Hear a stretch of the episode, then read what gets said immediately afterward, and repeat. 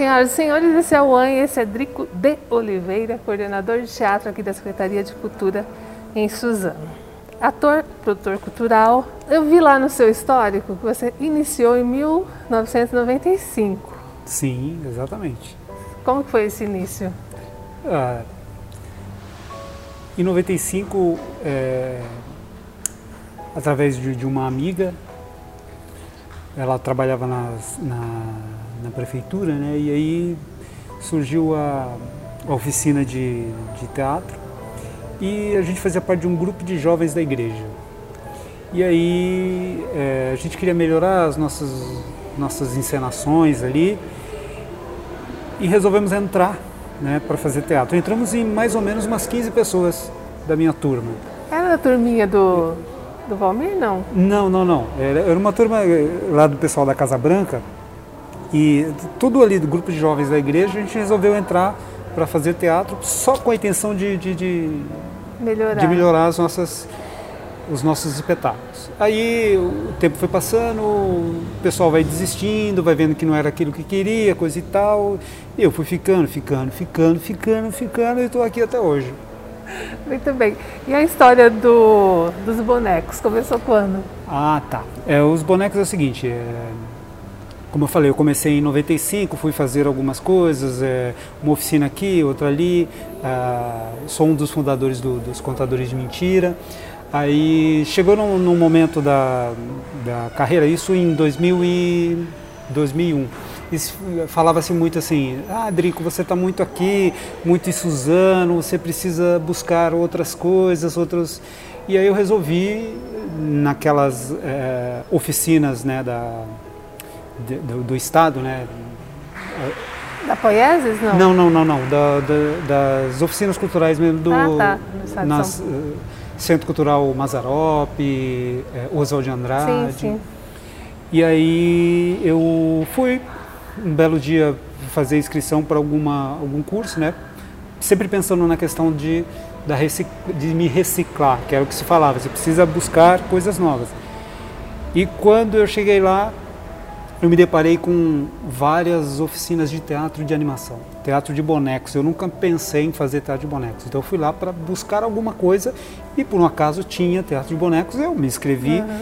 em algumas oficinas e aí fui fui selecionado, né? E, e aí o teatro de animação grudou. É. Mas você, você é, confecciona os bonecos também ou você Sim. Só... Sim, eu, como que é esse processo? Todos os, os, trabalhos do, do, grupo Laboratório de Manipulação, que é, eu e o Álvaro, né, Álvaro Moral, que é de Poá, nós fundamos o grupo a, a partir de, de, uma oficina da, da da companhia Truques em São Paulo, né? Uhum. E todos os bonecos de todos os espetáculos nossos nós mesmos temos que fazer, criamos a partir do boneco da companhia Truques, nós criamos o nosso, digamos a nossa receita, né, o nosso projeto de boneco e a partir dele todos os espetáculos são feitos aí. De... Geralmente é qual material que vocês utilizam? Ah, ó, geralmente madeira, uh, grampo de pressão, é, é, alça de bolsa, tecido, tudo espuma. Vira, tudo vira é, boneco. é, quase tudo, né? Eu já fiz bonecos com material PET, né? Com, com, uhum. com recicláveis também. Mas geralmente eu uso madeira, espuma. Uh, e essas alças de, de, de, de, bolsa, arame, enfim. É, eu estou num, num, num, estudo, digamos assim, numa pesquisa, né, de trabalhar com bonecos feitos de arame, né? Que é, tá difícil. Estou vendo muito material aí na internet, pegando algumas algumas orientações de, de, de colegas, né? Que trabalham com teatro de bonecos também, para criar alguns mecanismos. Estou nessa pesquisa aí, mas isso é para Qual foi o boneco que você mais é, que você criou que você mais se apegou? Ah, é difícil. É difícil. É... Assim, na verdade, nem fui eu que fiz este boneco. Né? Na verdade, quem fez esse boneco foi o Álvaro, né? que é o, o filócomo, a gente chama de filócomo, que é um senhorzinho que ele é um boneco coringa, ele está sempre em alguma das nossas produções. Ele, não, ele tinha sido feito para um espetáculo, né, um ensaios para o riso, e depois de um tempo a gente achou que é, é ele deveria sair, mas ele ficou o nosso xodó. E é um, é um vovozinho muito simpático que a gente sempre utiliza ele em algumas produções aí. É tem, o Filócomo. Ah, mas tem o Rum também, que é um palhaço que é lindo. Eu diria que é, é, é, o boneco mais bonito que a gente fez. Tem o Menininho também, a gente chama de Menininho, que é um boneco de luva, bem simples, que é muito gostoso de, de, de, de, de trabalhar com ele. Mas o meu xodó é o Filócomo. Essas apresentações são para geralmente acontece aonde? Que agora com essa, com essa pandemia não está acontecendo Camilo.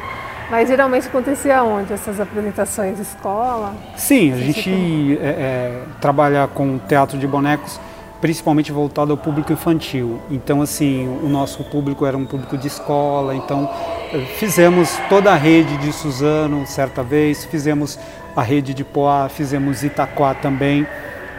Tivemos algumas experiências de apresentar em festivais, em São Paulo, no Centro Cultural Vergueiro, uhum. no Centro de Estudos do Teatro de Animação, em São Paulo também. E, enfim, e algumas experiências aqui na Secretaria de Cultura, como fizemos um espetáculo para o Natal, uh, agora com o Casarão da Memória também, enfim. E tem até uma, uma situação que a minha filha hoje, ela fala, quando eu estou produzindo alguma coisa, ela, eu, e eu tenho uma ideia, ela fala, já sei, pai, você vai colocar boneco. Tem previsão para alguma oficina direcionada para essa, essa, área? sim, sim. Agora, assim que a gente puder voltar né, desse momento de pandemia, junto na, na, nas oficinas culturais, a gente está criando um núcleo de teatro de animação. A partir das oficinas, que vamos montar uma turma apenas, por enquanto, voltado exclusivo para o teatro de animação, oficina de manipulação, oficina de confecção, alguns workshops, tentar trazer algumas pessoas é, é, com algum workshop bem específico na, no teatro de animação. E vamos tentar criar a demanda aí, ver se desperta o interesse das pessoas no teatro de animação, que é um é uma linguagem muito é muito ela é difícil era muito interessante. E, e, e eu acredito que, como exercício para o ator, mesmo para quem não, não é adepto, não gosta muito do teatro de, de animação, eu acho que, como exercício para o ator, é, é, é, importante. É uma forma de você. É, eu diria que é, o teatro de animação funciona como mágica, como o mágico. O mágico ele, ele conduz o público aqui na mão. Uhum. Você olha, você tenta entender, você sabe que tem um truque ali, mas você não consegue pegar. O teatro de animação ele funciona um pouquinho assim. Quando você está na condução do boneco, é, você é, é possível você olhar para o público e você ver o, o, o, o magnetismo do boneco, assim, como, como o boneco é, segura o segura. público. Então é uma forma que você tem de é essa manipulação, é esse é esse mágico assim. Isso é muito dá me dá a sensação de poder. Hum, tô entendendo. Drico, não tem como é, conversar com você e não falar, tocar no assunto. O bagulho é louco. Hum, sim, o bagulho é louco. Ia sair até um filme Sim, é, na verdade. Tá, tinha alguma coisa encaminhada nesse sentido, não Sim, é, eu preciso, preciso conversar com o Douglas Cordeiro, que é o, o, o, o diretor, né? Na verdade, o, Ah, não, desculpa, voltando, corta essa parte, eu troquei, troquei tudo. É, o, bagu, o, o Bagulho é Louco. O Bagulho é Louco foi, um, foi primeira primeiro trabalho com os atores insanos né, uma direção do Valmir Pinto, e a partir de, um, de da obra do Zé de Riba. Né? Uhum. E existia sim a possibilidade de se, de se fazer um filme a respeito do Bagulho é Louco, mas é, é, por enquanto está meio estacionado, digamos assim. A gente teve uma experiência também com o Zé, também com o Valmir, que foi o Cão é Suave, Sim. que aí rolaram dois filmes, e é, gravamos mais dois episódios, estamos aguardando aí ver se vai sair. Né? Tudo voltar ao normal. É. Seu personagem, eu assisti três vezes, acho que foi umas três vezes que eu assisti. Lá no, na faculdade. No Piaget? No Piaget. Muito, muito boa. Seu personagem era? Era o Delfim, né? Um sujeito que é, meio que devido às, digamos, os altos e baixos que a vida do ser humano é, às vezes apresenta, ele rompeu um pouquinho esse.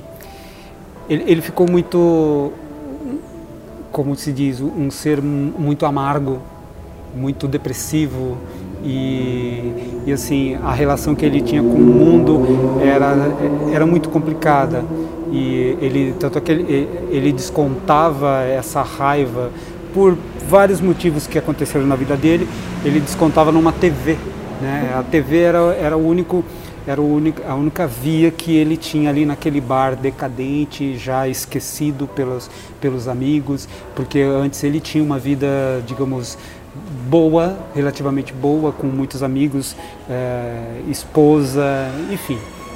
E depois de uma certa situação ele acabou se fechando, acabou, ele não, ele não teve forças para reagir e aí acabou ficando ali naquele mundinho. E a única relação dele com o mundo era através dessa TV e que ele descontava toda a raiva, todo o ódio, tudo que ele, toda a carga que ele tinha, essa carga pesada que ele carregava nas costas. Você já fez cinema, né? Começou a fazer cinema. O, o Cão é Suave foi um dos primeiros curtas que você fez ou não? Não, eu já havia participado há alguns anos atrás é, de um, um, curta que a gente participou de algum festival que chama-se que chamava-se Coma-me dos contadores de mentira. Uhum. Na verdade, nós tínhamos um espetáculo chamado Coma-me e depois produzimos um, um curta. Um curta, também com o mesmo nome, mesmos personagens, porém a história era um pouquinho diferente do espetáculo. Essa Pro, foi a primeira experiência. Para o ator, é diferente atuar no teatro e atuar em frente para cinema, para TV? É diferente Sim, a atuação? É diferente. É, é, é, claro, uma coisa complementa a outra. Né? Agora, é, tem muita diferença a linguagem do cinema, como a linguagem da TV e a linguagem do teatro. No próprio teatro existe uma certa é, diferença entre, por exemplo, o teatro de rua e o teatro no espaço fechado, né, o teatro convencional. E também o teatro de bonecos é um outro tipo de interpretação também. Uhum. Então, assim, todos eles têm um, um, uma diferença. Alguns preferem é, é este ou aquele, né? mas é, eu acho que todos os caminhos eles, eles complementam o ator. Então acho que você precisa experimentar, você que é ator precisa experimentar todas essas nuances. Né? Você pode preferir, você pode ter uma facilidade ou uma dificuldade maior para um ou para o outro, isso aí é de cada um. Mas como exercício, todas essas áreas são fundamentais. E assim, eu não, eu não domino o, o cinema, essa interpretação, mas é, é muito interessante para mim, eu aprendo bastante com isso. Uhum. Memórias da Casa. Memórias da As Casa. Memórias da Casa, que é o pequeno, grande xodó da Secretaria da Cultura.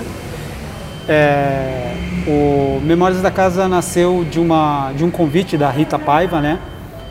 É, para a, a inauguração do, do Casarão da Memória. Ela me pediu um espetáculo sobre a cidade de Suzano que pudesse ser apresentado como forma de acolhimento às crianças né, das escolas públicas que iriam visitar o espaço. E aí, a partir de, de relatos em publicações, eh, ou seja, fatos reais do, do, do, da história da cidade, nós pegamos esse, esses fatos, o, o Tiago, né, Tiago da Silva, que é que é um, um dramaturgo, o negócio dele é dramaturgia, uhum. eu pego no pé dele para ele para ele continuar todo nessa mundo, pegada. Todo mundo pega no pé do Thiago. É... Eu pego no pé do Thiago para ele é, continuar nas fotografias, Sim. participar de concurso, Thiago, ah, mas eu não sou tão bom, ah, mas eu não isso. É, é Tem modesto. Que tá empurrando esse menino, né? Modesto. Né? Enfim, e aí o Thiago é, é, fez o, o, roteiro, né? Escreveu lá do, do, do, Ele é o autor, né? Do. do enfim, da peça. Da, da peça. Porém, assim, é, eu dei ali o meu olhar de direção, né? Uhum. E junto, junto, junto de nós a, Carla Shinabi, né, atriz, cantora, coordenadora de música da Secretaria de Cultura, é, fez uma, uma música belíssima, né, escreveu e gravou também, né, então no espetáculo a voz é da, é da, da Carla, né, e, e os meninos são os, os nossos atores, nosso, a nossa categoria de base, digamos assim, eles estão começando agora, então dando show e é, esse é um espetáculo que eu acho que ele deu certo, ele está funcionando muito bem no, no Casarão da Memória. A tendência é que para o próximo ano a gente tenha, com a reabertura, né, digamos, a, a normalização aí da, da, da, nossa situação de pandemia aí, né, é, melhorando os números, as escolas vão poder visitar o casarão e aí serão agraciados com esse mimo, com esse pequeno, singelo espetáculo sobre a história de Suzano, que obviamente pelo tempo, que ele dura aproximadamente 20 minutos. Não dá para falar muita coisa, mas a gente pegou momentos importantes da, da história da cidade e está lá, resumidamente. Drico, queria te agradecer por essa conversinha rápida que tivemos, né?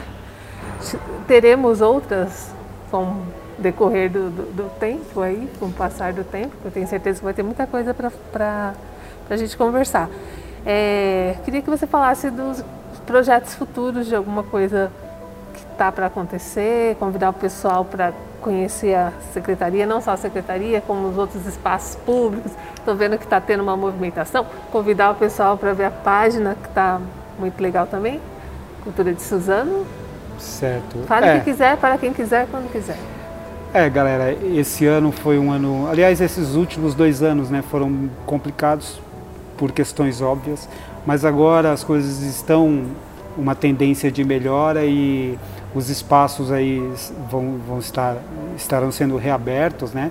E cuidar e uh, dizer que as oficinas o ano que vem vão voltar com tudo, o núcleo de teatro de bonecos também. Existem outros projetos como a Trupe Volante, que é um circuito onde nós vamos é, trabalhar com artistas locais que vão circular pela cidade.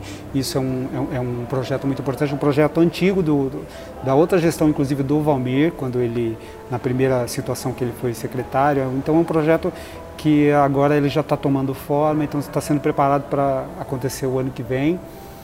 Uh, e várias outras coisas aí que vão surgindo.